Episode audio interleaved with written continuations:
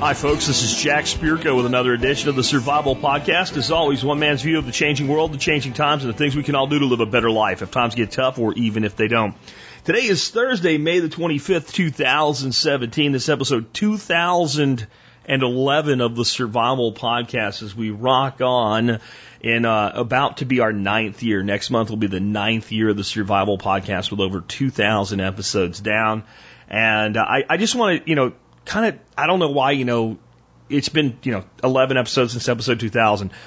It, it's kind of today when I say 2011, though, that it really hits me how long a journey we've been on together and how much I owe you guys who have been with me uh, for any number of years. You know, anybody's been here more than a year, man, you know, you guys have helped out. But some of you guys, you, you started listening in 2008 and you're still here and you're still doing what you can to help the show out. And and I just want to extend a thank you to the long term supporters of this show because we damn sure couldn't have got here without you. And uh, I just wanted to right, right in the beginning today throw that out to you.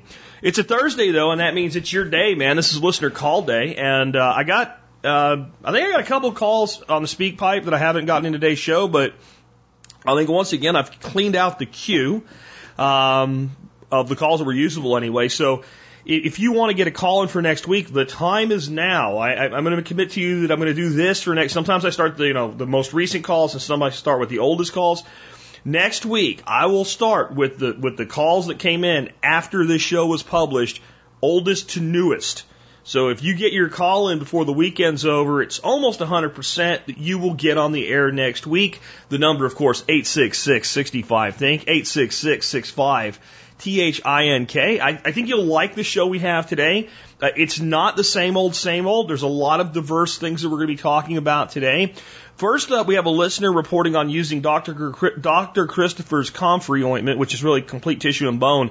Um, this is a, a, a testimony that, that surprises even me. It, it, it surprises me, even though I've had some pretty miraculous results using comfrey, especially for bone and joint and tendon and ligament issues in my life. So I wanted to play that.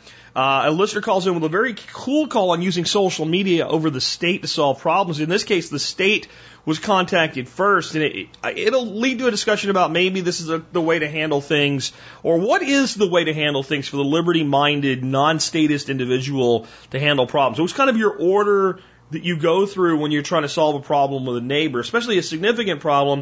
And this problem is not insignificant when you hear it. Um, I also have a question on using soil around an artesian well uh, as a garden soil amendment. A listener describes his personal treatment for poison ivy, and I'm going to do something that I've I've really thought about not doing. Okay, is the only way I can put it. Really thought about not doing this.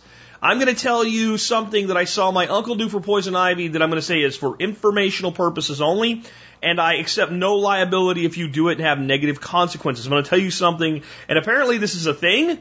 Other people have heard of it when I've talked to them about it, but I, I'm not advising it, but I'll tell you just because, well, when I was a kid, I kind of thought it was funny when I saw the visual. So anyway, um, how does the Manchester bombing scale on the does this affect me scale that we always tell you to focus on? And I'm going to do something I don't usually do. When I play that call, I'm going to immediately play another call from a listener who said he was hit in the chest by the song of the day uh, twice last week, and the Manchester bombing fits into that. And it's two different, though similar perspectives to the same thing, and it'll lead to an interesting discussion. And then I have a question from someone that is, what exactly is martial law, and what would it mean if it happened today? This is important. This is actually important because people often use words where you're like, you know, I guess the quote from the movie I've never seen, you keep using that word. I do not think it, it means what you think it means.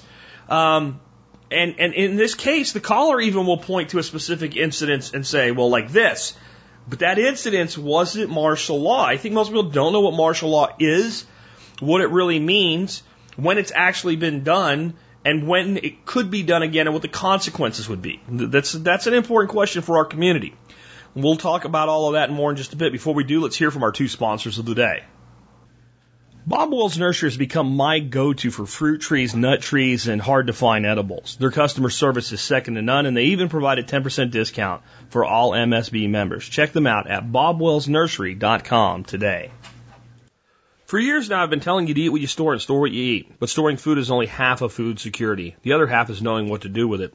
Chef Keith Snow of Harvest Eating will teach you to store food and how to use that stored food in amazing, delicious recipes in his new online course called Food Storage Feast. It features dozens of exclusive recipe videos, all built around long-term storage food that will help you integrate food security into your everyday life. Go to harvesteating.com forward slash FSF to get a free sneak preview of the food storage feast, especially for TSP listeners. Now, let's go ahead and check out the year that was the episode. The year is 2011 because the episode is 2011. Wow, that still blows me away for some reason, just that number. Um, today we have from Alex Shrugged a new beginning, a worse ending, the Arab Spring. Also from Alex Shrugged we have Congresswoman at the Safeway and a Target. And then we have from Southpaw Ben, artificial windpipe becomes the first synthetic organ successfully transplanted. Uh, we have some notable deaths this year. Osama bin Laden, age 54, death by U.S. Navy SEAL, founder of Al Qaeda and terrorist responsible for 9/11. There is no body, but I trust that he is dead. Um, I don't trust everything about 9/11. I do. I do believe Osama bin Laden is dead. I, I absolutely believe that. That uh, the powers that be are far more benefited by his death than his uh, continued existence on an island in Tahiti or whatever the conspiracy theorists uh, think. Muhammad Gaddafi, age 68, bullet wounds in the Libyan civil war, leader of Libya. Hillary Clinton's reaction is, we came, we saw, he died, then she laughs. It makes me wonder what we had to do with it, says Alex Shrugged. I'll just say about Gaddafi, not a great guy overall, but Libya had the highest standard of living in Africa other than South Africa prior to the overthrow of Gaddafi and now is near the bottom of the list. That's the facts about the situation. Steve Jobs died this year, age 56, of pancreatic cancer. CEO of Apple and Pixar. His last words are, oh wow, oh wow, oh wow. One wonders what he meant by that, at least I do. Dennis Ritchie, age 70, natural causes, the creator of C programming language. As a computer program, I owe this man recognition as his passing is so much more. Uh, Alex shrugged. Uh, definitely, I think that all of us who enjoy the use of computers owe the creator of C programming language uh, a lot because a lot of the other languages were springboarded off of C. Uh, Amy Winehouse, age 27, accidental alcohol poisoning, 0.416%. 0.01 is considered, uh, or 0.10 is, we used to be considered legally intoxicated. Uh, now 0.08 is considered legally intoxicated. 0.416 percent. That's almost a half a percent of her blood was alcohol. Uh, Alex says, damn it, Amy. And of course, she wrote the song Rehab, basically saying Rehab didn't know what they were doing a couple years before this. Uh, this year in film, okay, that does it. We have officially drop kicked reality into the beyond. Harry Potter and the Deathly Hallows Part 2, Transformers Dark of the Moon, Pirates of the Caribbean of Stranger Tides, The Twilight Saga Breaking Dawn Part 1, Mission Impossible Ghost Protocol, excuse me, and the Adjustment Bureau Source Code and Atlas Shrugged Part 1. This year in TV, Charlotte Ross's bare backside is now legal on TV. The FCC fine against ABC's NYPD Blue is revoked unanimously by the U.S. Court of Appeals, and it wasn't even a wardrobe malfunction, says Alex Shrugged. I had to look this up. I, I missed this whole thing. Didn't know she showed her butt. Didn't know that somebody got fined over. Didn't know they, they ended up saying it was okay to show her butt. So I looked up the scene. It's it's quite a butt scene. It's it's not like you know just the top of like the plumber crack or something like it. She's walking around in this bathroom and pretty big butt scene. And uh, I don't know the context of it, but a kid that's with her, whether it's her son or her nephew or whatever, little kid walks into the bathroom while she's in there, and he stands in front of her, and they it's silhouetted from behind, and like his ears are like big kid ears, you know, when little kids have big ears, and they like block the, the nipple region of the breast at the end of it. Um, I was surprised when I looked at it that that actually flew as acceptable on network television. Uh, doesn't really bother me in of itself, but here's how I feel about like network, you said, well, Jack, you're, you're a voluntarist and you think, yeah, I do. But I also think like there is a certain level of social responsibility. So here's how I feel about it. Parents have a right to determine what their children see and do not see. I, I believe that. And that means that I think that content on any given medium should be consistent. So I have a consistency here. I use words like shit and ass. And, and I think because I'm consistent with that, you shouldn't like go, I can't believe I was letting my kid listen and all you were talking about was gardening. You said shit. I, I don't think that you can be upset with me that because I'm cons- consistent. But occasionally, if the F word is going to be used, I usually give someone out a disclaimer because it's something I don't generally do. Um, I guess a guest might throw it out there once in a while. I let it fly, and it's in my disclosure that that can happen. So I think when a parent maybe has you know their their kid sitting there at their side, and all of a sudden this woman's got her bare ass showing. I think there's a bit of inconsistency there, and I'm not wanting any state to do anything about it, um, though the state has created the facade that they will. But I think a parent is due kind of a heads up on that. Like, hey, this one's a little bit, you know, more than you're accustomed to. Watch it and decide if you want to watch it with your kids or not. That, that's just kind of a, a, a responsibility. And again, I think there can be a responsibility without a mandated enforcement. And that's just how I feel about the issue. I thought I'd throw that in there. Um, what else happens this year on TV? Charlie Sheen is t- fired from Two and a Half Men and goes in a freaking terminal mental breakdown over it. Terminal, TV ownership is decreasing according to Nielsen Media Research. Um, that is a turning point. First time in history that ownership of television has started to go down because of streaming video and people using other devices, etc. And the Apprentice host Donald Trump announces he will not run for president in 2012.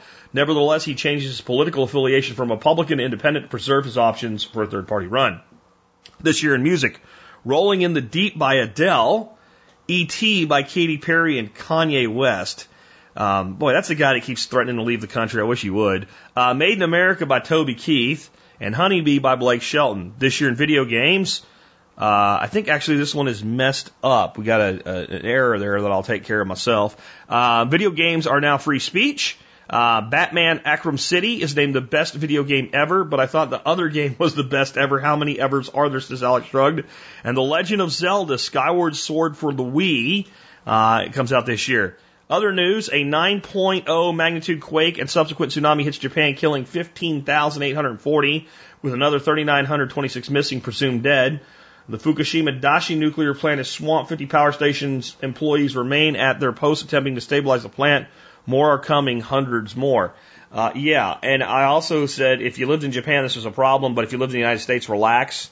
You notice that even everybody freaked out and people emailed me hate mail and yeah, okay.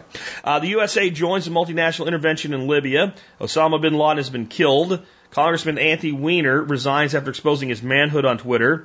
The U.S. credit rating is cut to double A plus. Bastrop County wildfires across Texas rage. Uh, 1,500 homes are burned to the ground. Occupy Wall Street holds its first protests in New York City. Hard to believe that was 2011, that long ago. The U.S. national debt surpasses 15 trillion. Jerry Sandusky, former assistant coach of Penn State football, is arrested for molesting 15 boys. Jackass. Jackass. Um, the U.S. declares an official end to the war in Iraq. Officially, U.S. troops are gone, but 20,000 remain for embassy protection. That's a lot to protect an embassy. North Korea declares that the supreme uh, communist leader Kim Jong Il is dead. Here comes Kim Jong Un. And Barack Obama plays his 90th game of presidential golf. He's on 17 day vacation in Hawaii. Okay. Uh, let me read you. The artificial windpipe becomes the first synthetic organ successfully transplanted from Southpaw Bend because I think this is a really interesting thing to think about for the future.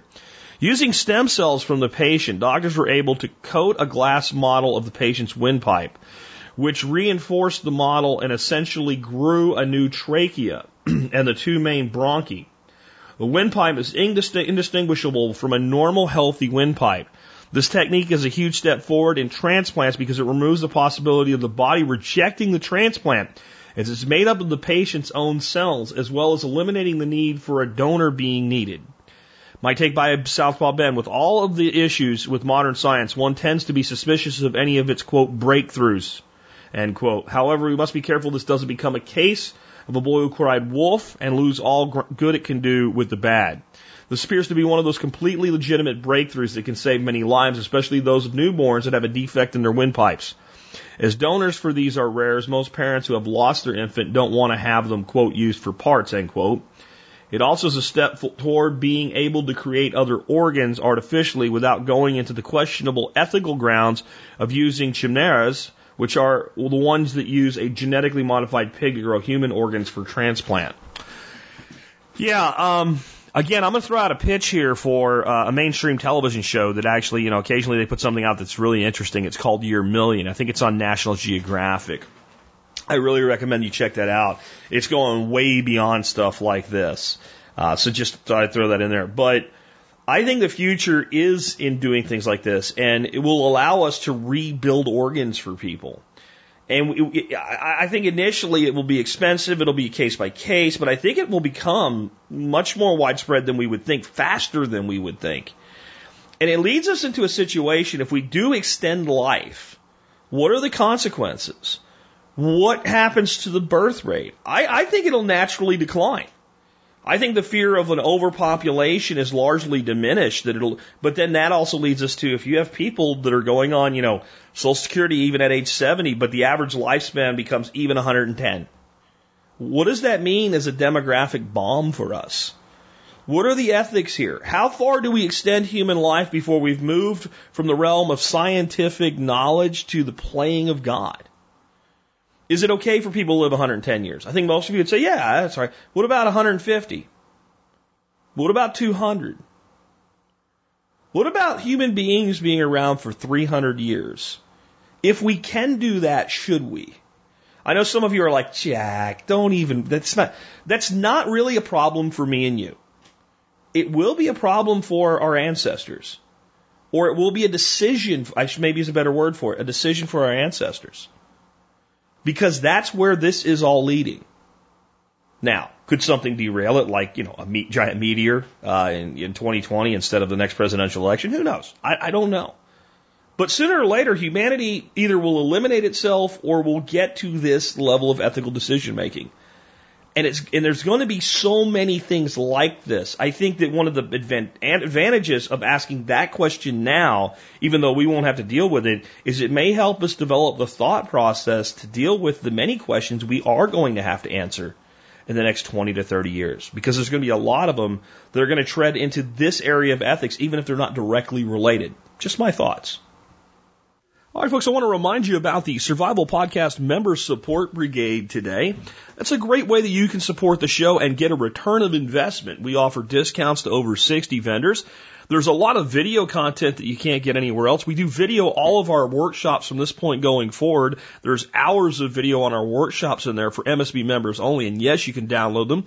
Every episode of the Survival Podcast ever produced in convenient zip files. So you can start with episode one and binge out all the way up to episode 2000 and beyond very, very soon. That's all available and it's all available for a cost that comes down to $50 a year. And you can try the membership out for as little as $5 a month. If you have not yet become a member, please consider supporting the show as a Support Brigade member today. And with that, let's go ahead and take your first call. This one on a listener that had a pretty bad injury and uh, has some stuff to report about Dr. Christopher's complete tissue and bone ointment, which is something I highly recommend you keep around for your uh, your first aid and uh, survival emergency uh, health uh, situation uh, situations. I also just recommend it to be around for day to day use, ant bites, scratches, minor abrasions, you name it. But listen to what this caller has to say about it. Uh, hi, my name is Josh. Uh, I just wanted to call in and comment on one of your key spaz items, the uh, the Christoph's um, Comfrey cream. Um, uh, four weeks ago today, I fell and broke my ankle in uh, two different places and tore the ligaments up. Um, and they told me it was in a really bad spot. I was looking at best case scenario. I was probably going to be in a boot for uh, 12 weeks and that was with us checking it every two weeks to see if I needed to have surgery or not because they may have to do rods and pins to hold it all together to get it to heal back. That it wasn't wasn't looking good, and I'd probably be in a boot for eight to twelve weeks, best case scenario. I immediately um, we already had the Comfrey um, that you had suggested, um, at home in the fridge. We pulled it out, and I've been applying it every morning and every night um, on my ankle since it happened. And I just went back for my uh, checkup, my four week checkup, and he said he was devastated at how incredibly healed the ankle bones were, and he said that um, they're going to take me out of this boot and I'm putting on a small ankle brace and I can start walking around on it. That everything is healed wonderfully. There's no issues whatsoever, and I think without a doubt that Comfrey had a lot to do with it. Um, and I'm very thankful for the for the tip. Uh, there's no question the doctor was devastated. Uh, the orthopedic surgeon was devastated at how fast it's healed in four weeks when he was estimating eight to twelve, and he said he's been doing this for 25 years. So uh, thanks for the tip. Um, I'll have to say that's about the most impressive um, report that I've had on this stuff.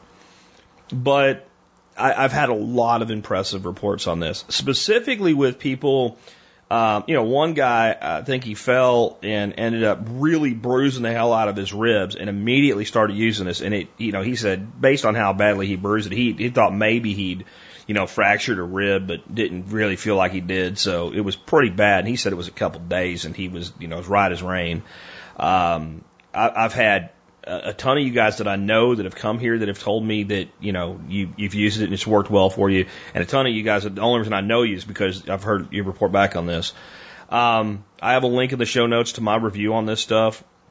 It is available on Amazon and as an Amazon affiliate. If you're going to buy it on Amazon, I appreciate you going through my link to do so. But uh, it is uh, it is something that to this day, I feel like it is comfrey itself, and the, the, the complete tissue and bone actually has more than just comfrey in it. And I believe some of the other stuff's helpful, but I believe the most useful thing in it is comfrey. I, I really feel this plant was singled out by the medical industry because of how much it does. I don't think it's so much government. Government is highly responsive to money, and government is highly responsive to lobbyists, and, and, and government um, is is pushed and fueled by the very organizations it funds. So most medical research is funded with government money, but it's conducted by pharmaceutical companies directing universities to do that. That take the money and provide it into campaigns as lobbyists, you know. So there's this big giant incestuous incestuous circle. It'd make a hell of a Venn diagram, I think. But of course, it came out, you know, years ago, guess it's almost 30 years now, that, that comfrey was dangerous for internal use, and it should also be used with caution when used topically. And it's been made illegal to put in anything that you would actually take orally.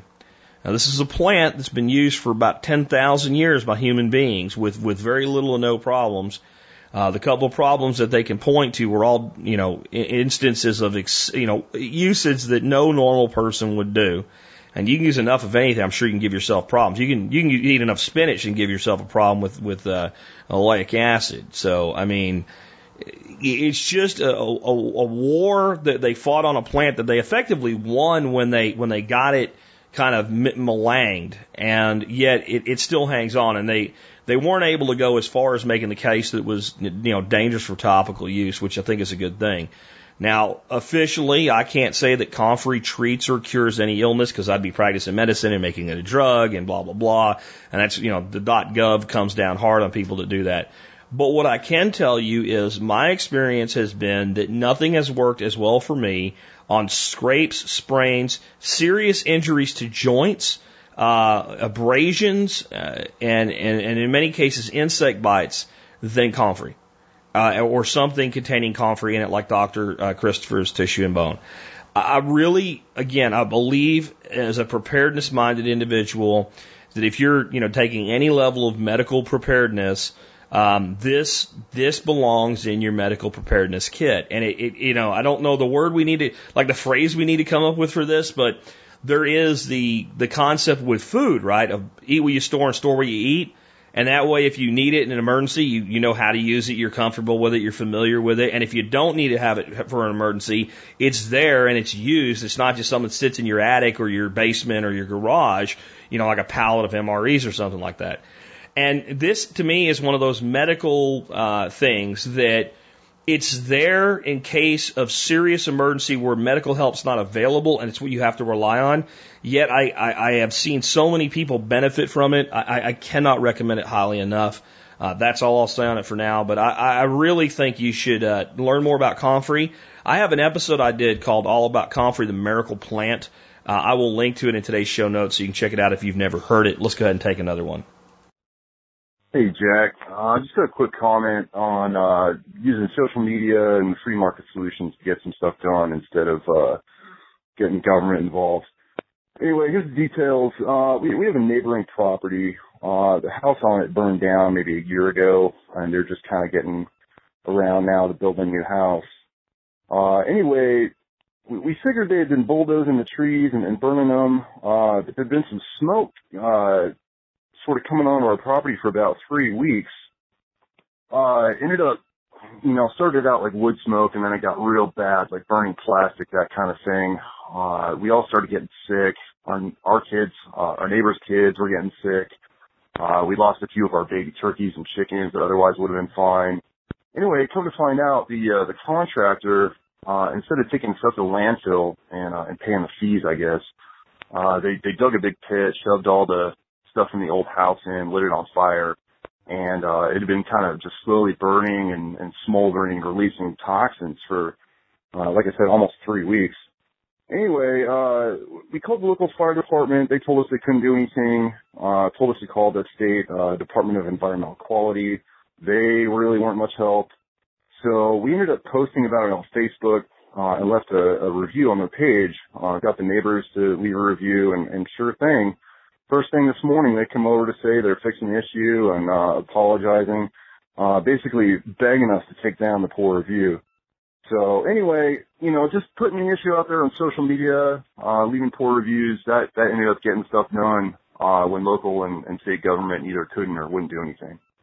Uh, anyway, uh, just thought that'd be an interesting thing to share. Uh, thanks for the show, man. Uh, take care. Bye. Um, this is one of those things that, like, I'm glad it worked out the way that it did, but I, I'm thinking maybe we could have used a different order of approach here. Uh, and maybe it's just the fact that this led you to that approach and you just didn't even think of it. So I'm not putting you down, and I, I really want to thank you for calling in and sharing this with us because I think this is a very interesting and somewhat important discussion.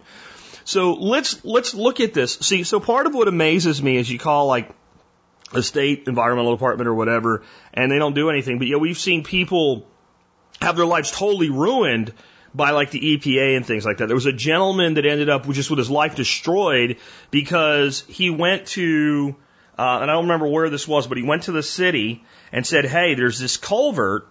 And because the culvert's blocked up with tree branches and stuff like that that flooded into there, and the water can't get through, uh, it's flooding our build site where we're building our new house.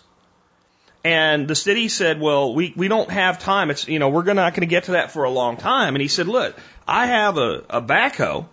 I'll, I'll unclog that culvert. If, if no, and they're like, we don't have a problem with that. Go ahead. So he unclogs a culvert. The EPA comes down on him, uh, tries to put him in prison over this for destroying a wetland. He wins that case but he still ends up with so many fines levying on him because they say, even though you won the criminal case, we're still going to fine you. They, they, they basically had their lives destroyed and they lost their property. And then you got something like this that actually is innocuous and, you know, the, the government agencies are supposed to do something about it don't. Now I'm glad they didn't in this situation. I'm just pointing out like the hypocrisy of defending government. Because this is an example if there is an actual victim to this problem, and the people that are supposed to be out looking out to make sure these bad things don't happen don't really give a shit. All right. So another way to look at this then is if they had done something, they might have ruined your neighbor's life.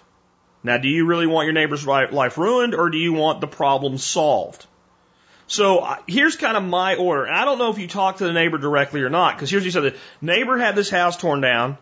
They hire a contractor to take care of it. The contractor digs a hole, throws the shit in the hole, lights it on fire, and Probably because it's in a hole, it burns slowly and continues to smolder for days and days and days, wafting noxious, toxic fumes over your property. Now, the neighbor may have had no idea, none whatsoever, that this was going on. if I own a piece of property and I have a house and I'm having it taken care of by a contractor, you know, the rip down, tear up, go away part is not something I really feel I need to do a lot of project management of. If they have a bid, they're either going to do it if they, or they're not. And if they don't get it done, they're not going to get paid.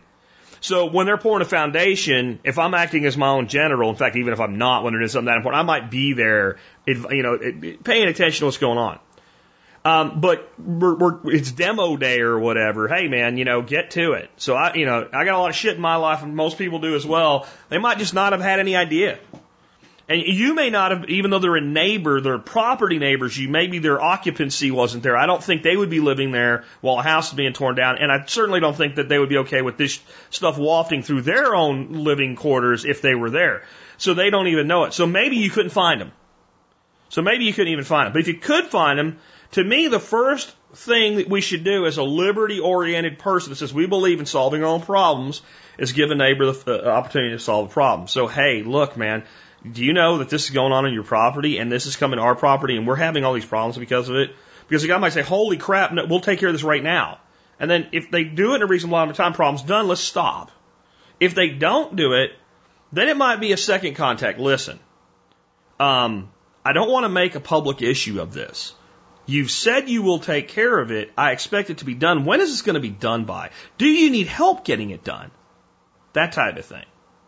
And then, okay, now we, you know, maybe social media, and I don't know what other means might be usable, but, you know, apparently a Facebook post that kind of points to this giant cloud of death coming out of their hole in the ground was sufficient to get it done.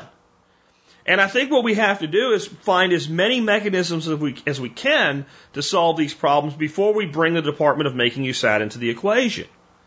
Because we used to have to start asking ourselves in situations where we have problems with other people, companies, individuals, families, what do we want? Do we want them destroyed? Do we want them crushed? Or do we want the problem to go away? That, so do we want the problem to go away? So I've had situations with neighbors that didn't like certain things about what we were doing. A neighbor said, Hey, can you fix this for me? One was when we lived in the suburbs, relatively small lots. My kid liked to play basketball. So I set up a basketball hoop right at the, at the curb on my property, but it was the property line that was pretty close to the neighbors. Now, because of the way trees were and mailboxes were and stuff like that, that's why I did it instead of putting it on the, because you know a lot of suburban lots, you have a narrow property line and then on the other side maybe you have a little bit more property space on your curb and being in a rounded cul-de-sac that was accentuated with mine. So he came to me and said, Hey, look, I put a lot of money into my grass. He was a grass guy. Now I think grass is dumb, right? And worried about, you know, exactly how your grass grows and have it manicured like a friggin' uh, golf course is stupid. But it's his land. He can have what he wants. He said, when these kids play basketball there, they, whenever they miss, the ball ends up on my yard. They run up in my yard. And they're tracking back and forth across my grass, and it's causing problems with my lawn. Could you move the basketball hoop? And I wasn't happy about it, but I did it because he had a reasonable point and he asked me to. Now, there are people that would have called the police department over this. Now, that kind of stupidity, and I'll tell you, I can't even, t- this guy was a bit of a kind of a corporate weenie type, like the kind of guy you expect to rely on the state for things. He may have done that because, unlike a lot of situations where you narc your neighbor out, there would have been no question about who did it. Like, you see what I'm saying? Like, because it was so obvious, he might have, he might have resulted to coming to me first because, you know, if it was something like somebody just called and said the kids are always playing on the street and it's dangerous, well, it could have been anybody on the street. And, you know, anybody of the 15 houses on that street could have been the one that did it. But when it was specifically he wanted the basketball mo- uh, hoop moved, it would have been real obvious who did it. And what we ended up doing was figuring out that if we set things up right for the kids, that they could actually move the, the hoop out into the cul-de-sac a little bit, and they actually had it better once we moved it. But it all happened because the man took the time to ask me to solve the problem. And I think if we're going to say we believe in liberty and freedom and we want the state to do less, or nothing, depending on where we are on the spectrum, then we owe it to ourselves and our fellow man to try to solve problems with the least amount of confrontation possible. And you only escalate confrontation sufficient to solve the problem. And we should do everything we can to de escalate confrontations if we can. And a simple, hey, did you know this was a problem is usually a good first step. Now, the concept of using social media, I think is very, very powerful. It's why when people say things like, I can't believe you're for repealing the Civil Rights Act. I can't believe you think it's okay for a business to design, deny customer service because of their race or sexual orientation or whatever. I, I, I don't think there's any need for it. You, you said, I, I challenge you to set up a restaurant and say, we don't serve blacks and stay in business in 2017.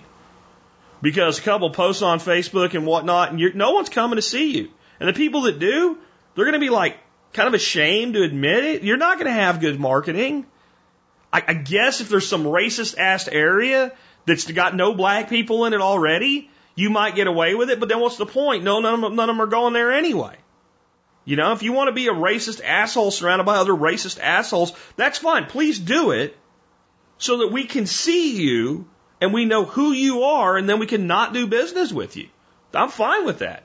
The, the whole reason we had problems with this type of segregation was that the, the, the government was being used to enforce it.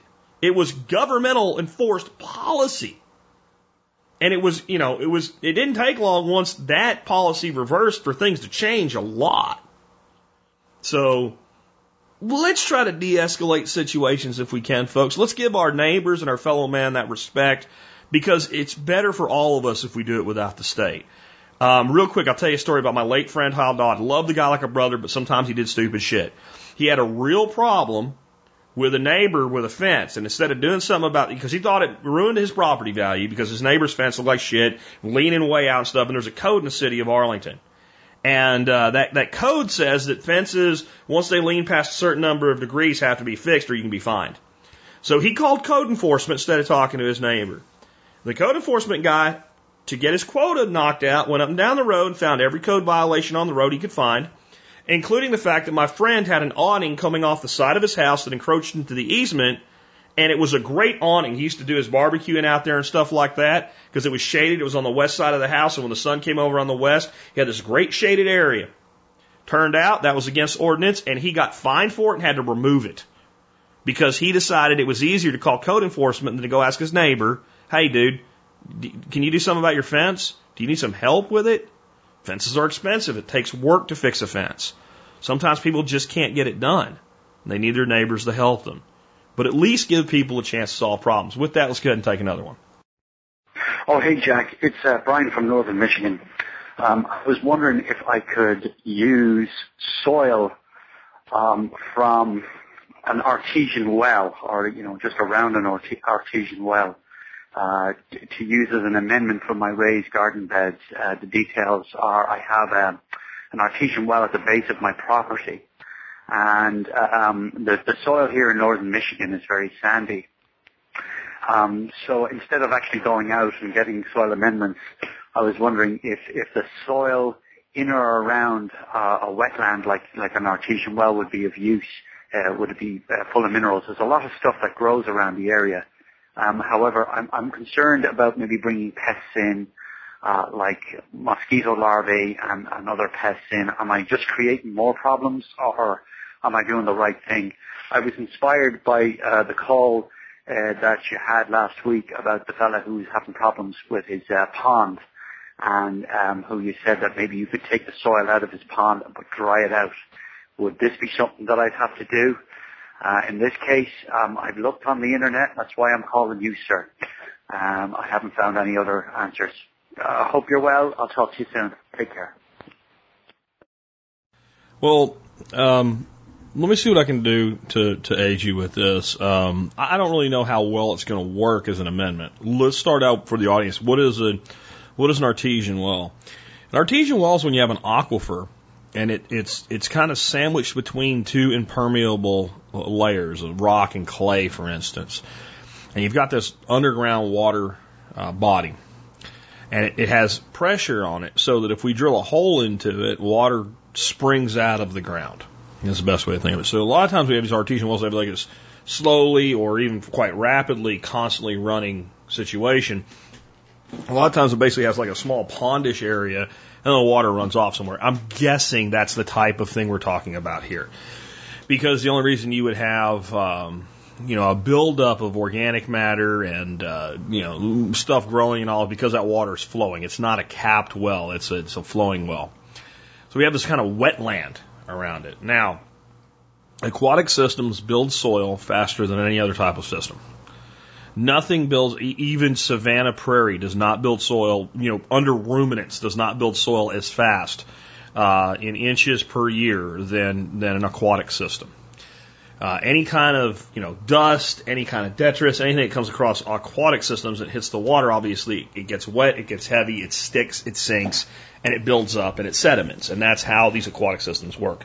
So the question you're going to have to ask yourself is how much of this material do you want to remove from the area before you create a problem for yourself? And if you can scrape or remove part of it and you actually like what you get out of it, then there's no reason that material couldn't be used elsewhere. As far as could you bring in pests? If it's completely submerged uh, when you remove it, it's the same thing I said about the pond last week. It's probably anaerobic, which means it's it's it's without oxygen. This probably is less anaerobic than a pond because you have moving water. But generally, if water caps soil and the soil's underneath there rather than it's seeping up into it, you probably have an anaerobic situation.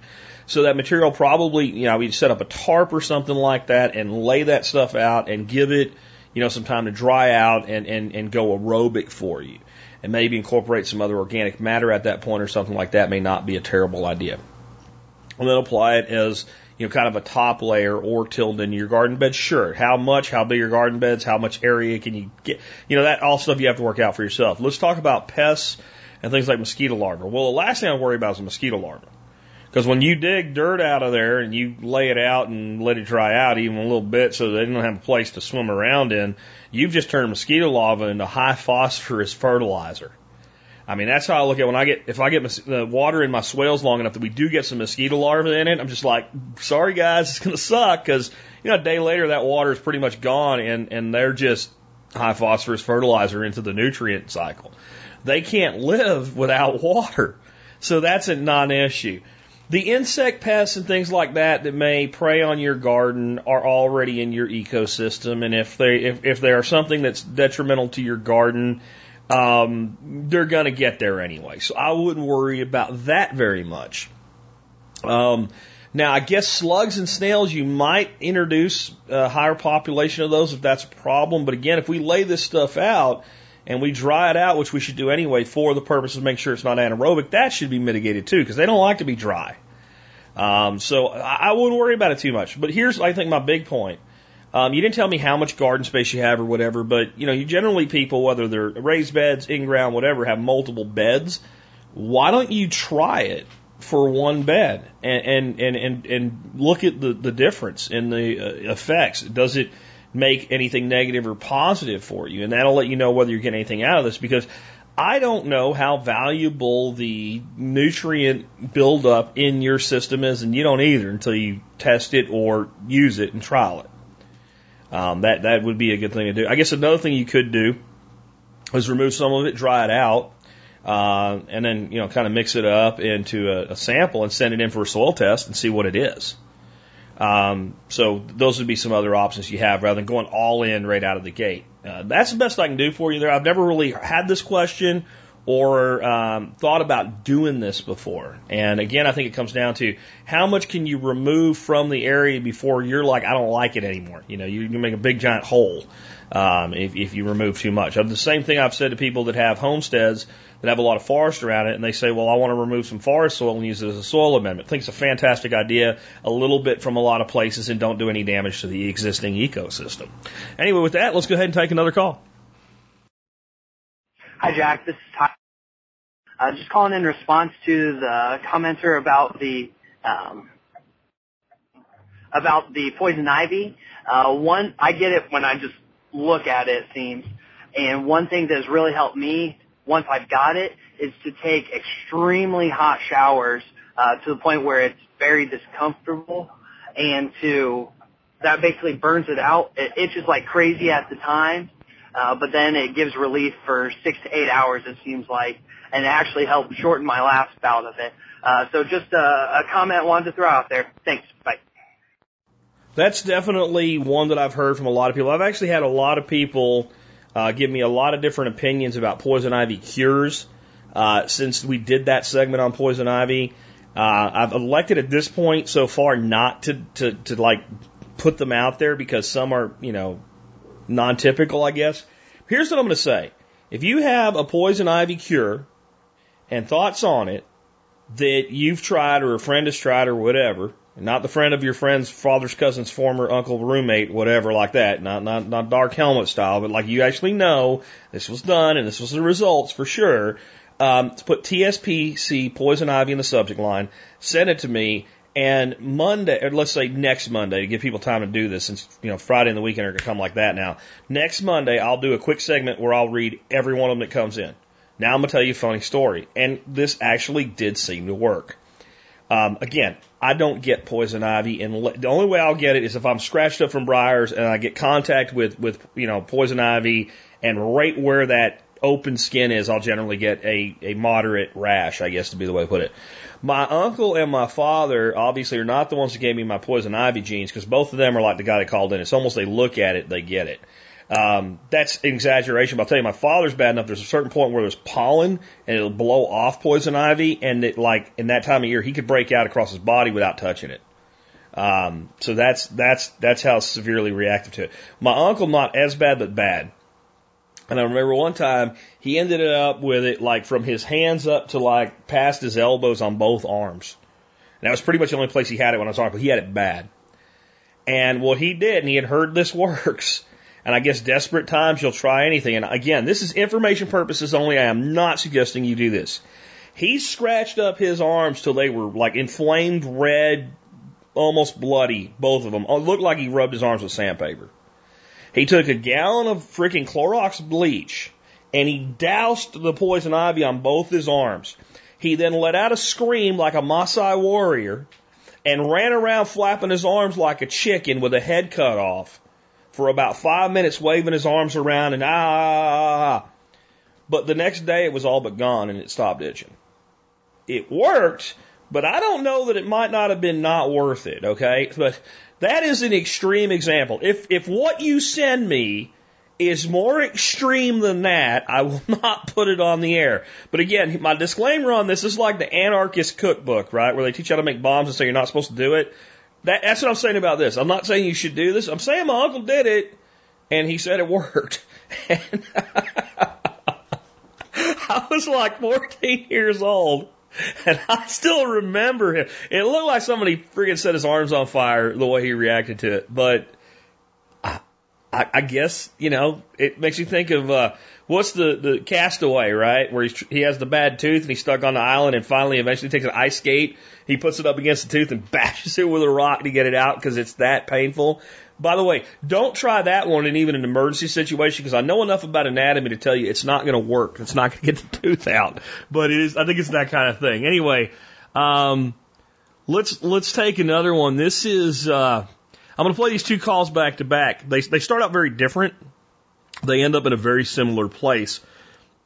And it has to do with uh, the Manchester bombing. Let's go ahead and listen to both of them, and I'll come back with my thoughts.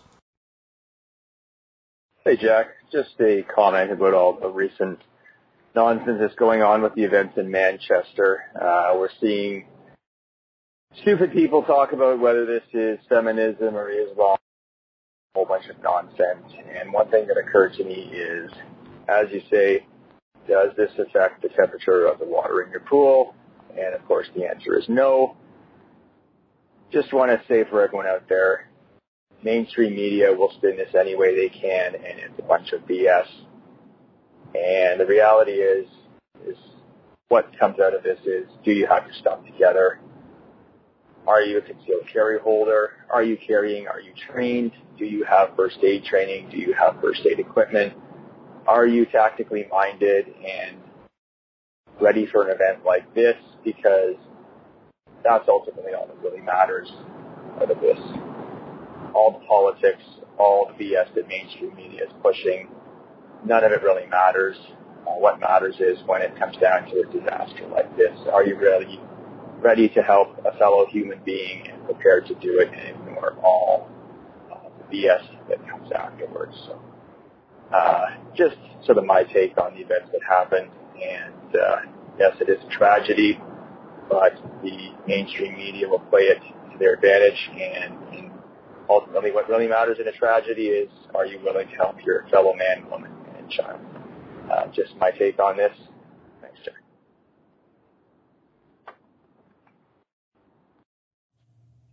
Hey, Jack. It's Rick in West Virginia.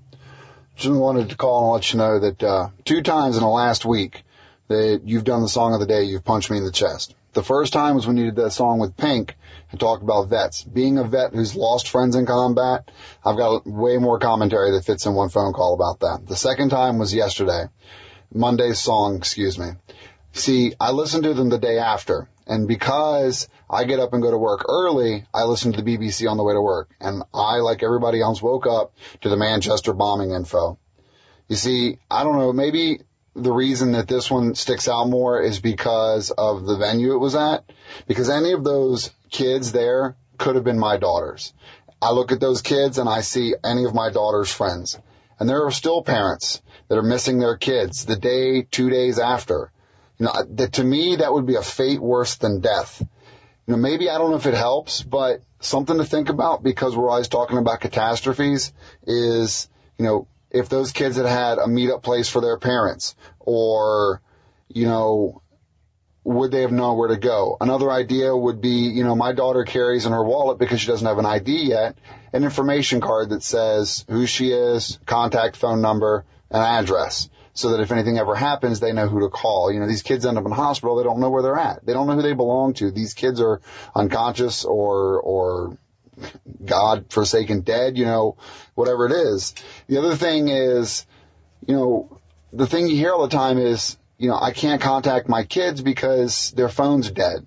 Another thing that, you know, my daughter has done is three years ago, I bought a cheap little IoTech external battery pack, 5400 milliamp hours, you know, bought it for 30 bucks. She carries that thing mainly because she kills her phone, but it gives me the peace of mind to know that her phone will always be charged regardless of how long it's been. So I don't know, maybe just some things to think about, but when you were talking about your dash or you were talking about what if it's your last day, you don't get to pick your last day. You don't get to pick, you know, what's going to happen. You don't get to choose your catastrophe. So, you know, I, my heart goes out to all those people and I can't even imagine what they're going through, but it definitely makes me reevaluate some of the things with my kids, you know, from a readiness standpoint, you know, a place to meet up, where to fall back to, information on them if they can't speak for themselves, making sure they have a charged phone at all times. I mean, there's simple things that we don't think about every day, but I'll tell you what, I could not imagine not being able to find my kids after something like this. Anyway, just a few comments, Jack. Uh, thanks for the, the time.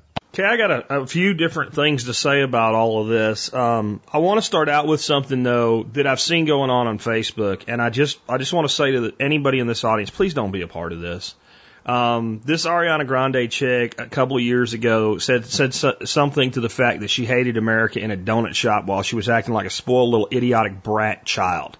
Well, she was 20 years old and she is a spoiled little idiotic brat child, and I mean, just give it a freaking rest. And what she was actually talking about there was the uh, when she looked at this stuff in this donut shop that people are eating about how people don't worry about their health.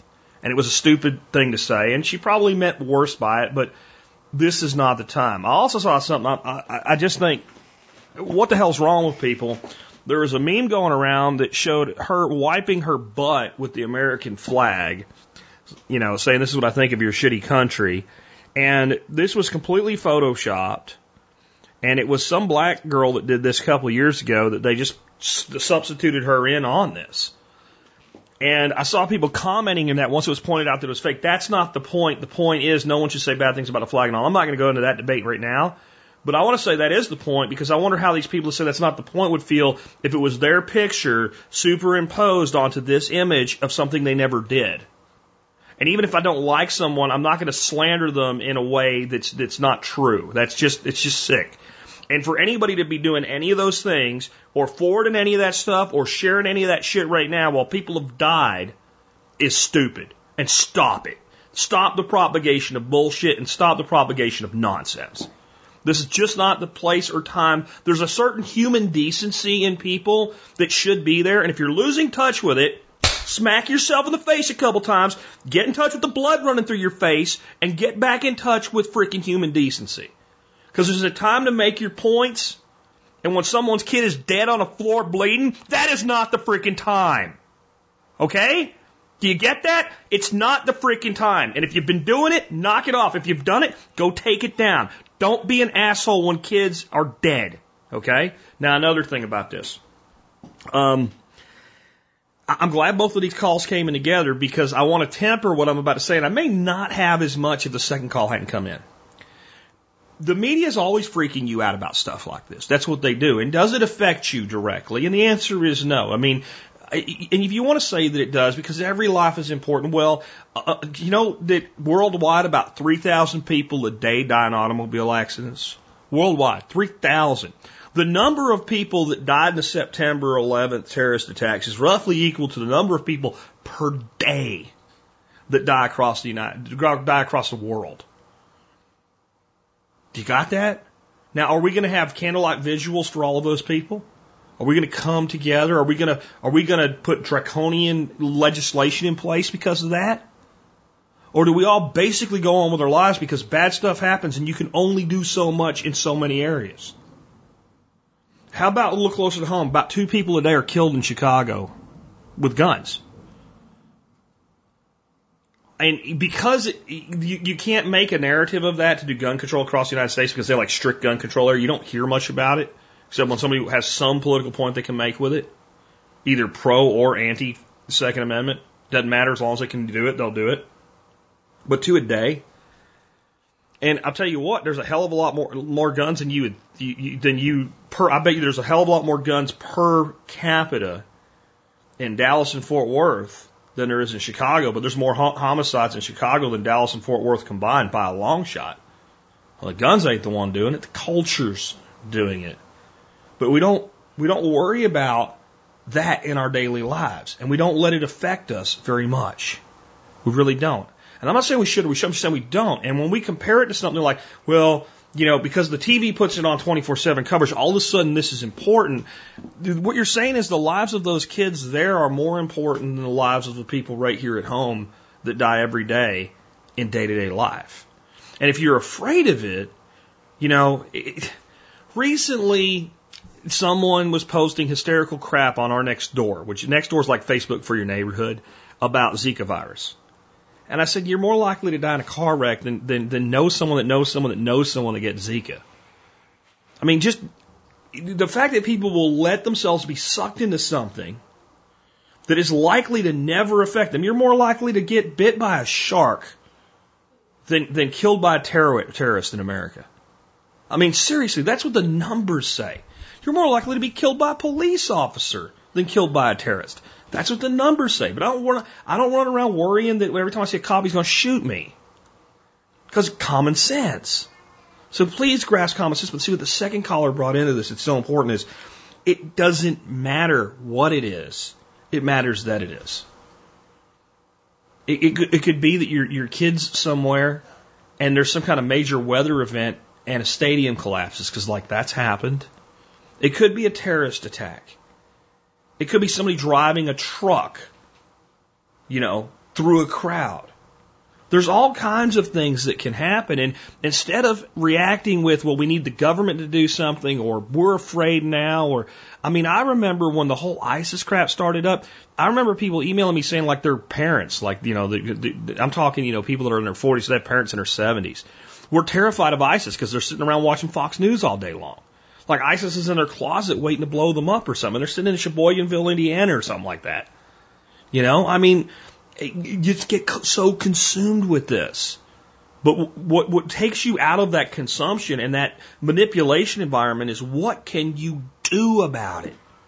What can you do about it? And a lot of people will just say, well, there's nothing you can do about it. Well, okay, what can you do about Manchester, England, and the bombing over there? Well, one of the things you can do is you can refrain from participating in stupidity, like sending fake memes around at a time when people's kids are dead because it's distasteful. But in, in general, there's not a lot you can do. We're going to send hope and prayers. I'm sure that that's really going to do something. Okay? I mean, come on. I mean, I guess an outshowing of support may help that family cope with this a degree, but you want to believe that, and that's the fairy tale, but the reality is when your kid's dead, there's a hole in your heart, and there's nothing that's going to make it go away for a long time except time itself. And it's still going to be there, but you, you heal the best you can, you go on. There's no good from this. And you can't fix it, and you can't change it. You can't go back in time and make it not happen. And honestly, nothing you do or how you vote is going to change whether or not it's going to happen again, how it's going to happen, where it's going to happen next. It's not going to happen. There's a lot of good people in counterterrorism and law enforcement and do the best they can, and they're still going to miss it a lot. It's still going to happen a lot. And tomorrow it could be a tornado or a lightning strike or a windstorm or a flood or just an accident of some sort that can involve someone you care about or yourself.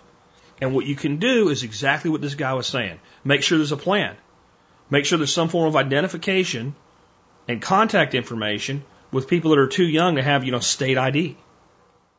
Make sure that if they have a cell phone, they have backup power for it so they can always get in touch with you. Make sure they know what to do. Make sure you know what to do, who to contact, order of contact. I think we can use social media. A lot of times, if you can't get in touch with somebody, you can put on your Twitter or your Facebook, I'm okay. This is where I'm at. This is where I'm going. And then other people in your, your circle should know to check that. I think Zello is a great tool because a family can create their own channel and people can check in. I think that those pre- proactive things are the things we can actually do about this. You know, we can sit around with the TV saying, if you see something, say something. Okay, well, whatever. Whatever. And what we end up with, with is people going out and, and, and, and calling uh, in things that are just ridiculous because I won't even get into it because I'll, I'll go off on a tirade with what recently happened. But we, we just need to use some damn common sense again and start looking out for each other. And have, God, have the decency to not use things like this to make some kind of backhanded, weird, twisted, sick political point with a lie. And I, I just call on you folks now, too, on that note. When you see something that looks ridiculous, that just seems extreme, spend 15 seconds to Google it first. And I don't like the people at Snopes very much. I really don't. I thought the crazy cat lady and her husband. Uh, but I'll tell you what, they're incredibly left leaning opinion wise. But when it comes to the did this happen or did this not happen, I have yet, other than one time I saw where they were wrong. I don't think they were lying. They were wrong. They got it wrong. Everything else that I've ever checked out there that said this did or didn't happen, it's turned out in the end that it did or it didn't happen. I think they do a decent job of fact checking. And most of these things like this, they can be verified, and at least you can get the context. Because you can't rely on right or left leaning anyone to give you proper context when it supports what they're doing. The only place you can rely on proper context is going to be alternative media, which the left and right media, including the alternative left and right media, which are facades of alternative media, have labeled fake news. They are the purveyors of fake news. They give you fake news all the time, and they're doing irresponsible journalism as well. You have to understand they're being irresponsible. They're not reporting what's really important. They're essentializing everything that has their, their, their, their, their agenda at it. And they'll turn around and they'll call people that do what I do fake news. All I'm doing is giving commentary on the bullshit you guys pull. That's, that's how I feel about it. But indeed, how are you using your dash? Because there's no guarantee that something like this won't happen here. And any belief that you have that anybody can guarantee you that or promise you that, it's just like false hope. So you have to accept that, it, you know, something terrible could happen this second. Right now. Right now. Like this minute, something, you could be sitting up. I'm sitting in my living room, Jack, and I'm in good health. I'm not going anywhere today. Nothing bad's going to bam! And a car plows through your, your freaking door, crushes you. It can happen. So being prepared is the antidote to hysteria. It doesn't mean you can be prepared for anything. If what I just said happens to you, but if you're not dead, having a plan of what to do about it, help, you know, having enough medical training to help the person that came through your door. I know you want to be mad at them, but it's a life on the line there. They might have just had a heart attack, and that's why they came through your door. You think that this, this stuff can't happen? One day, very, very early in Dorothy and I's relationship, we were at her apartment, and we were sitting around watching TV. It was about four o'clock in the afternoon, and we had heard an incredible bang, and the whole building shook. I thought possibly a bomb went off. We went outside as a second story apartment, and the stairs leading up to our apartment had been smashed into, and a lady fell asleep at the wheel, I think is what happened. We're still not really sure. Woke up and hit the gas instead of the brake and slammed headlong into that. Well, if that had been the front door of a house, I mean, you just can't say nothing bad's going to happen. And that means when people say, well, this could happen or that could happen, so what? So what? Something always can happen. The question is, are you prepared to deal with it? And are you still living your life in a proactive way and making good things happen for you and the people around you? That's what's actually important. And don't propagate bullshit for the love of God. Uh, final question of the day, and, and, and a very interesting one to me to discuss here. Hi there, Jack. This is Oil Lady from the TSP forums. I'm calling about a news item that just hit in the past 24 hours. Uh, basically, yesterday, uh, the the president of the Philippines or the mayor or the uh, the prime minister of the Philippines, Duarte, Duarte is the the, uh, the leader of the Philippines. He declared martial law, and um, I, I actually just got thinking. I don't really understand the full legal ramifications of martial law here in the United States if it ever ever gets declared. I understand it did get declared during the Democratic convention back in uh, '68, was it? And then we had that incident back in 2013 where we had the, the tragedy of the Boston Marathon bombing, and then the nearby city called Watertown, Massachusetts, had what was called a lockdown placed upon the entire city, which was not the same as martial law. Lockdown and martial law are not the same thing. Where we got to see live on camera from aerial footage the cops going house to house and doing a literal dragnet through the city, searching house to house. I was wondering if you could do a segment maybe even have an attorney or have a, a, a law enforcement officer to just come on and tell us well, what is martial law and what is it not? What is a lockdown and what is it not? And if something freaky ever happened in the U.S. where like one city got declared martial law like we had with the Democratic Convention, what entails martial law under the allowances of the law? What are the cops allowed to do? What kind of new uh, stuff are the cops allowed to do that they would normally be allowed to do under martial law? What kind of rights are we no longer granted if we're in a city that has martial law? Thanks so much, Jack. Bye bye. Well, I, I definitely don't need to bring an attorney on for this discussion. It's something we can we can hash out here in, in about five to ten minutes and have a much better understanding of it. So, martial law is, is as the caller pointed out, is not what happened during the Boston bombing. And there was all kinds of people screaming martial law. And I'm back to I, I don't think that word means what you think it means. And a lot of people thought it was a government overreach, what have you. Here's what I would say. When, when that happened, we had people that we knew murdered people. We had roughly, roughly figured out the area that they were in. And we had them in, contained. And there was no, no one knew where those people could be. So yes, they went door to door through every house. You have no idea who might have been aiding and abetting them. Is that a violation of your rights? I think it can be, but I don't think that it was. I didn't hear about one person who said no that was drug out in the street and beat or arrested. I didn't hear that the cops, you know, went through somebody's house, found marijuana, and took the time to arrest them in the middle of this. And I'm guaranteeing you, I'm guaranteeing you that law enforcement saw things during this that would have been technically illegal and must have, because nothing ever came of it, said, that's not what this is about. Okay? When that happens, I'm okay with it. When something like that type of emergency situation is put in place for a specific reason, and once it's done, it's over, and no one goes back and says, we found this and we found that, then that is how you handle that situation. In our current paradigm, in our current system. Okay? That's how you handle it. And I have no problem with it.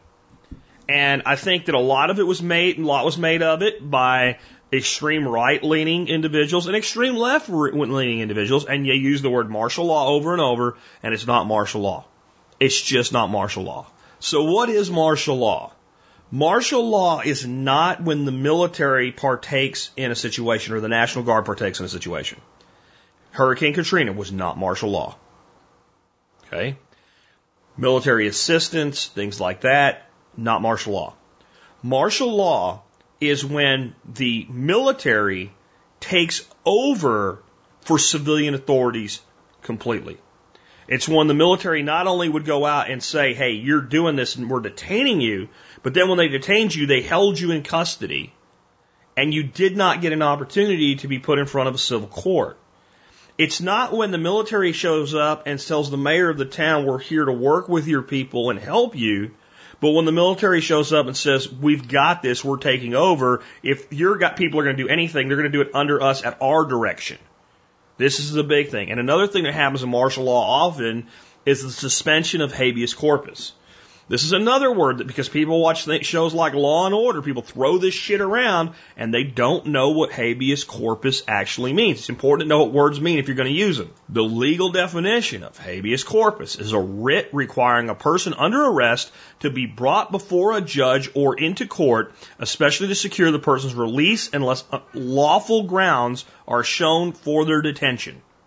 That's what habeas corpus means. So during martial law, in some instances, they will suspend habeas corpus and they'll just make put up a big fence, put a bunch of soldiers around, start throwing people in there, and hold them, including holding them indefinitely or for the duration with no charges whatsoever. Where if you are picked up, let's say by the police department, and they put they take you in for questioning, there's a time limit to where they either must bring charges or they must let you go. No matter how suspicious they are, well, you, you have to have enough evidence to put this person before a judge and say these are the charges against them. And then with other constitutional, you know, protected liberties and rights, we have then that person has a right to bail that's reasonable for the circumstances unless you can prove they're flight risk. Or unless you can prove they are further risk to humanity. We, we, we think he murdered five people with an axe, cooked them in a soup pot, and ate them for dinner, and here's some evidence to that. Well, they're going to hold you without bail until a grand jury can be convened to see if they bring formal, you know, full a full court case against you. But that's what habeas corpus is. You can have martial law with the suspension of habeas corpus. You can have martial law without the suspension of habeas corpus.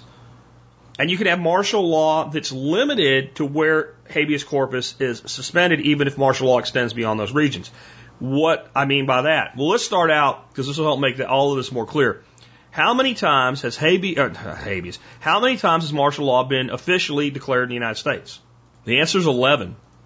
And uh, before I read these, I should explain to you that the federal government, through the, the, the Congress and the president, or the president acting unilaterally with later congressional approval, can declare martial law, and a governor of a state can declare martial law under with his command of the National Guard.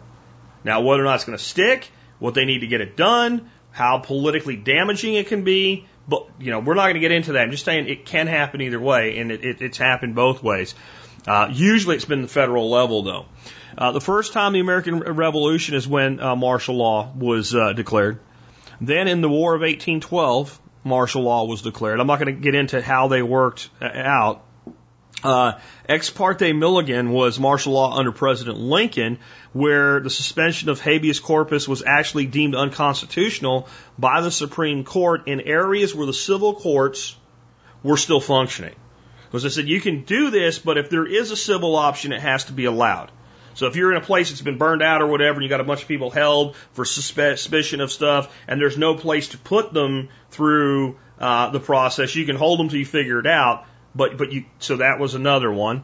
Uh, the Great Chicago Fire of 1871, martial law was declared, and as soon as the fire was out, nothing really bad happened. It was it was taken away. Uh, Coeur d'Alene, Idaho, in 1892, uh, striking mine workers blew up a mill, and martial law was declared for a time there. I'm like, I'm not going to get into these individual things. I just want to point out how how many there were and how long it's been. Uh, San Francisco earthquake, 1906, martial law was declared. Uh, the Colorado Coalfield War of 1914 martial law was declared. West Virginia Coal Wars, 1920-1921, uh, at the behest of Governor Cornwell, uh, federal troops were dispatched to Mingo County. And so that was an example of It was federal imposed martial law, but at the request of the state's governor. Uh, San Francisco, California, 1934, um, done by the California governor Frank Merriam was under martial law, uh, citing riots and turmoil re- resulting from a dock worker strike. Uh, the territory of Hawaii was under martial law from 1939 to 1945 because we didn't trust a lot of people there because they were of Japanese descent. Um, and then the Freedom Riders, uh, martial law, 1961 was the last time martial law was officially declared in the United States. It was declared by Governor Patterson of Alabama. And this is one of those instances where you really like an abuse of power.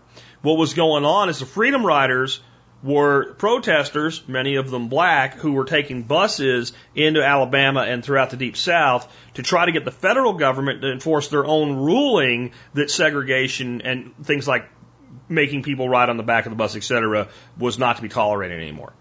And the governor of Alabama said all of these people doing this shit is causing riots and it's dangerous and I'm going to declare martial law. It didn't last very long, but it, it did sort of help. Well, not the martial law thing, but the Freedom Riders definitely helped kind of force the Eisenhower administration uh, into uh, into actually in, uh, enforcing uh, this this legislation. And I'm sorry that the Kennedy administration had their hand forced a little bit more there. Um, of course, Freedom Riders were forcing um, Eisenhower as well. Eisenhower, of course, president, and handed the presidency off to Kennedy. Um, so the, those two those two administrations overlapped, and the Kennedy administration was very much for these things, but drug their feet in getting them done. So, as an example, federal law being passed and not enforced, and protesters acting in such a way to make the federal government enforce what they had said they, they had they'd put in place. But those are the times martial law has actually been declared. And I, again, I think the important thing to understand is what martial law means is the military is in control. And they are in control above the local authorities. So when the governor calls up the National Guard into the middle of a disaster, and the National Guard goes out there, coordinates with the police departments uh, and first responders, et cetera, and says, "Where do you need us? How can we help? Let us give you our advisors to help you figure out what we can do better than you." Things like that. It's not martial law. Even if they impose a curfew, and the, the, the National Guard is out there helping enforce the curfew. As long as the Guard is serving you know, alongside or subordinate to local officials, it's not martial law. You say, why does it matter? Where it really matters is if you're detained. That's where it really matters. If you're detained and there's no, and martial law is not in place, then even if it's a couple guardsmen that say, hey, we think you're up to something, okay, fine, yeah, whatever, and they arrest you, and they can, then they're required to turn you over to the local authorities, give them their story, and the local authorities determine whether or not further detention or charges are warranted. If martial law's in place, they can just say, you're going to go over there until we decide to let you go or figure out what to do with you, and you have no right of recourse until it, martial law either ends or someone in that system realizes something's going on that shouldn't be going on. You got to depend on the system to fix itself at that point. So you have to ask yourself, why would, see, one of the things you have to understand is, especially today, think about it, the last time this was done, it was 1961. And most of the times uh, before that were either major natural disasters or time of war that this was done. This is not politically expedient to be done today. You have to have a good reason to do this. So I think sometimes people say, like, martial law should be unconstitutional or whatever. Well, what do you expect to be done in a situation where, let's say, people are setting everything on fire? And I don't mean like the riots we've seen. I mean full on end of the world apocalypse style rioting. Something has to be done to stop it. Or if there's a pandemic of a disease that's highly infectious and highly lethal and highly contagious, and the government imposes a quarantine, and I know you say, well, Jack, you're not a fan of the state. Of course I'm not, but they are the system of control for now. And you say, well, I'm not, well, I'm going where I want to go. Well, hold on a minute. In, in this type of situation, quarantine and stopping movement is the only thing you can do. So there could be a place where martial law goes in place. It's not nice. It's not great. I'm not, I'm not happy about it, but it could be necessary. What would it mean? It would mean, I think the problem that people have when they think, well, what would martial law mean? You're thinking too much about, well, what does the martial law component mean? The problem would be whatever underlying thing caused this to be implemented. I remember when, uh, what the hell was that thing called here in Texas and across parts of the rest of the country? Jade Helm was going on. And oh my God, the hysteria. They're, they're gearing up for martial law. Uh, they're, they're floating it to see. God, you, the people who were saying that just sounded so stupid. And I haven't heard any of them come back and apologize for their stupidity yet. Years later, they still, well, you know, there was a test run. Oh, God. So, I think this is the, the reality that we have to face with martial law. You probably ain't going to see it, and if you do, it may be the only thing holding things together. I'm not saying I trust the state. I am saying that if the state moves in that direction, th- there has to be a reason for it. And to round up all the Christians, those of you that listen to Alex Jones, and send them on a train on a blue line or some stupid shit is not the reason. Like that's, not going to happen in, in modern America. You got to let go of that stuff. Um, but that's the fundamental difference. The military assisting is not martial law. There's states of emergency, things like that. Um, martial law, the military has taken over, and it's a, a defined area or region or territory. Okay, so we could have martial law imposed in Atlanta, Georgia, and it don't mean jack diddly crap to Jacksonville, Florida. I think that's important to understand too. National martial law would require something like the Civil War. It was the only time it ever existed, and it didn't even exist then. It didn't even exist then because even then, even then, the Supreme Court said, no, you can't do this this way. If there is a civil infrastructure in place that's functioning and operating correctly, it has to be used. So it's, it's one of those things that it's important to understand, but it probably goes pretty low on our list of things to actually worry about affecting our daily lives. Anyway, with that knocked out, let's uh, let's remind you real quick here at the end of the show that one of the ways you can support the work that we do is by doing your online shopping at tspaz.com. T-S-P-A-Z.com, tspaz.com. When you go to tspaz, you'll see uh, a link that you can click on over to Amazon with and see their deals of the day. See if anything tickles your fancy. And if not, just do your regular shopping. Anytime you're going to do your shopping on Amazon, you can go through that link. And uh, as long as you're shopping through tspaz, you support our work here at the Survival Podcast. Next, though, you'll see another link. You can pull up the deals of the items of the day. I'm sorry, the items of the day. I do a review every day, or I bring back an item that's been really popular. Today is one that I've uh, I've brought to you guys before. I brought to you back in November last year, and uh, it was a top 100 item of uh, items that I've uh, posted for Amazon reviews for the year of 2016, even though it wasn't posted till November. That tells you that uh, a lot of people tried it, heard no negative things about it. Um, kind of fits in well with our discussion about uh, Dr. Christopher's tissue and bone. It's another thing. It's a first aid type situation, something you should have for your your health care uh, emergencies and stuff like that. It's called uh, Miracle of Aloe Heel Stick. Now, I'm a person that when you tell me something's a miracle and you're selling something that's uh, health and nutrition related, I like, yeah, everybody says that.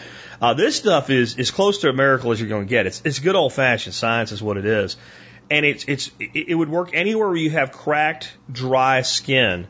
But where it really shines is what it says for heels. Um, this is something I've always struggled in in my life with. My heels dry out, they crack, it becomes painful. Um, my wife struggled with this too, and when we moved here and started actually doing farm work, uh, that problem became worse, especially in the winters. Like this doesn't affect me affect me as much right now. Um, because it's humid. But when it dries out late summer and into winter, man, I'll tell you, it, it gets to me, and I have to stay on it. And uh, this stuff, it really, really helps, prevents it, and it helps you, your body heal uh, if you uh, if you end up, you know, with cracked heels. The biggest thing I like about it is the form factor, I guess you'd say. It, it looks like a stick of roll-on deodorant or stick deodorant, I guess you'd say. Comes in a, a, a round container. It's got a lid. You take the lid off and you turn the thing at the bottom, and the stick just keeps coming up like a like an underarm deodorant stick. Well, what that does is it lets you apply it without getting it all over your hands. Well, whatever you got on your hands, is wasted every time you, because there's ointments that do this. But like, just think about that. Every time you put it on, you got it all over your hands. You go wash your hands. All that was product that you paid for that just went down the sink. I guess it keeps your hands in nice shape and all, but you know, if you wanted that, you would be doing that. Um, so it, it, it gets it just on the area you want it. And for heels, you know, that's kind of an odd place to have to do something. So being able to just basically pull your sock down past your heel, put this stuff on, pull your sock back over and go on with your life, it keeps everything clean and neat. And man, does it work. I mean, check out the reviews on Amazon for this stuff. Um, I'm not saying it'll, it'll work for everybody. I'm saying that most people I know that have tried it have been really, really impressed with it. And if you don't have dry heels, this probably doesn't apply to you, but I bet you someone in your family does. And this is a good thing to have. And let me tell you one of the reasons it's a good thing to have, like in your emergency kits and stuff like that. Okay, if I get a dry cracked heel, it hurts and it's annoying and I don't like it and I'm uncomfortable. For diabetics, especially in long term situations, it, this can be life or limb threatening because what happens is they don't heal well, and they get infections, and it can lead to very serious consequences. And, and diabetics in particular, both type 1 and type 2, are seriously uh, susceptible to things like dry, cracked heels and then leading to infections and further problems. So even if you don't have the problem, but you have diabetes or somebody with diabetes in your home or in your extended family that might rely on you at a certain time, this is something to have in your, your you know, your long-term first aid kit. But it's also something, like I said, with the Dr. Christopher's, use, you know, use as you need it. Uh, this is a, a, a great product. And, uh, it's, it's, to me, it's extremely affordable because none of it goes to waste. It's about 10 bucks a stick. And, uh, that stick lasts quite a while. It does have a lot of aloe in it. I know you're thinking, I can put aloe on my heel. You can. I, I wouldn't tell you not to, but uh, I can tell you this stuff works. And for 10 bucks a stick, man, I'll tell you, it, uh, if you go on Amazon, you'll see people posting actual pictures of their heels before and after. Uh, you'll see some negative reviews too, very few of them, but uh, we're back to a lot of the negative reviews. The, the packaging was bad. Well, it didn't get delivered on time. That's not a product review. That's a review of the postman or the UPS or whatever. Anyway, I, I really recommend this. And remember, you can always support the Survival Podcast whenever you do your online shopping at tspaz.com, T-S-P-A-Z.com. All right, with that, let's talk about the song of the day. Um, time to have some fun, man. It's all this heavy stuff, and once in a while, you just need to have some fun. And uh, so, John Adam for episode 2011 pulled out a song from 2011 from Weird Al Yankovic called Stop Forwarding That Crap to Me. And he said, This is a song about Jack Spirko's life. I wonder if he gets any royalties from it. And, you know, to a degree, yeah, but I think it's true for everybody, right? We get like stupid emails all the time and chain mails and stuff. And I think I have to say that, like, I think I've seen a big drop in that stuff. Some of the stuff in this song. This was definitely more true in 2011 than it is today. And boy, was this true in like 2000, 1999, when I think like most Americans were just really starting to be on the internet and use email. I know that it predates that a little bit. That seemed like when it came to every office job in America had email and a computer and internet access. And, you know, pretty soon every home in America did. And these, you know, you know, these emails that were just complete bullshit you know, or if you don't forward this, I'll be sad or whatever. If you, you still, it's kind of moved to memes on Facebook, have, hasn't it? Like, only one in ten will have the courage to share this picture of this little girl. Only one out of 20 will have the courage to share this picture of Jesus or whatever it is. Uh, I, I do like the one that they said something like that. I don't remember it was some actor. It wasn't Jesus. It was, there's a lot of that stuff. I put one on him recently that was uh, Goose from Top Gun, uh, and, and and made out to be a military vet just for humor. Um, but the emails like that were really prevalent in the the, the late 90s, early 2000s, and uh, they continue, but not at the rate that they were. So it's it's, it's fun because this is, this is something that we all deal with, right? The next thing is this song actually sounds good. I mean, Weird Al is not untalented. He's not just a guy that he's a guy that all his songs are parodies. But you know, it's not just that he does parodies because I could do parodies, and I promise you, with the exact same production values, nobody would buy them because my voice sucks. So he can sing, and in this song, kind of stands alone as being quality vocals. But I think the big thing is when people hear a Weird Al song like "Eat It," well, you know where that came from. It came from "Beat It," and it's literally the same music and the words are simply replaced with different words. And he's got a ton of music like that.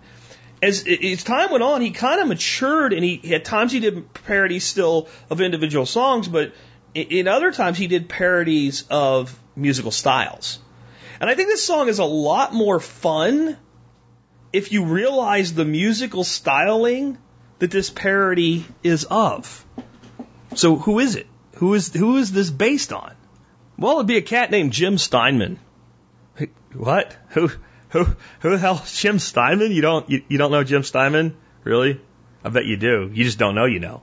Well, he's a composer, a writer, um, a record producer, won a whole bunch of Grammys. Jim Steinman? No, no. Well, how about this? He uh, he he did a lot of work with a fellow named Meatloaf on Bat Out of Hell and Bat Out of Hell 2 Back into Hell.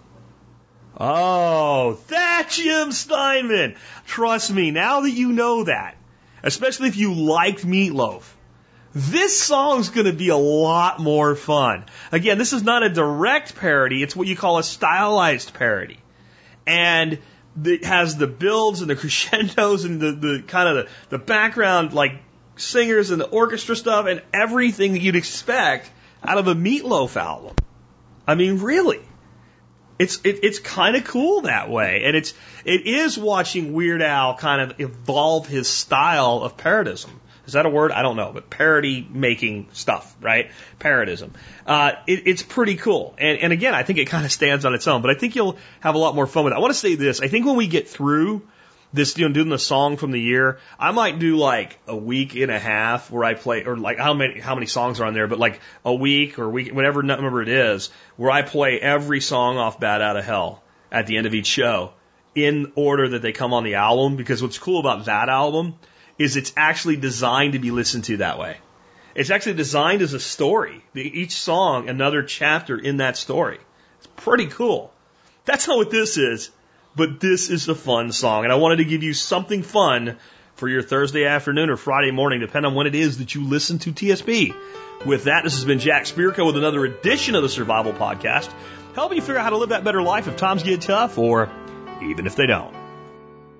Oh, the sand keeps falling through the hourglass, and there's no way you're gonna slow it down. You say we gotta treasure each moment.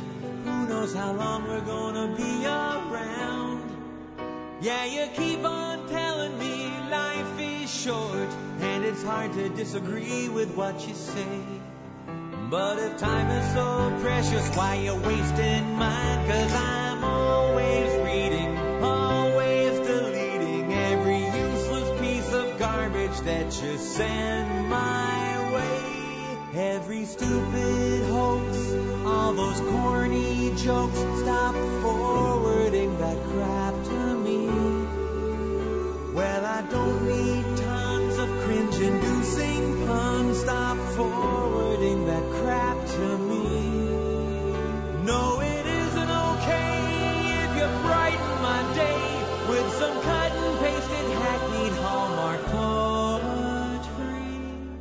And I didn't request a personality test. Stop forwarding that crap to me.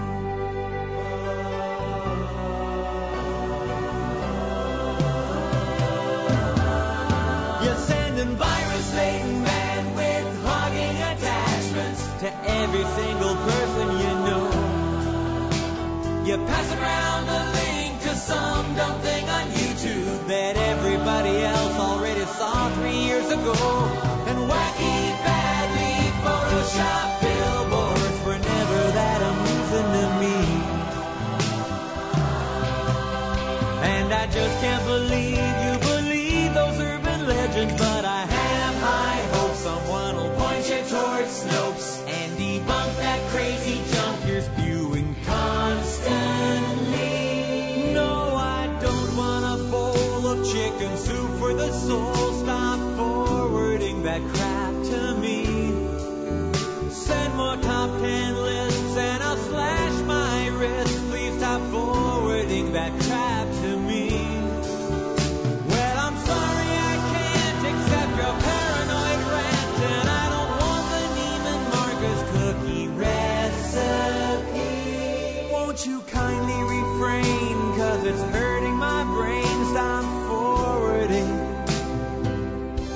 that crap to me like glittery hearts and unicorns and pictures of somebody's cat. Now tell me, in what alternate reality?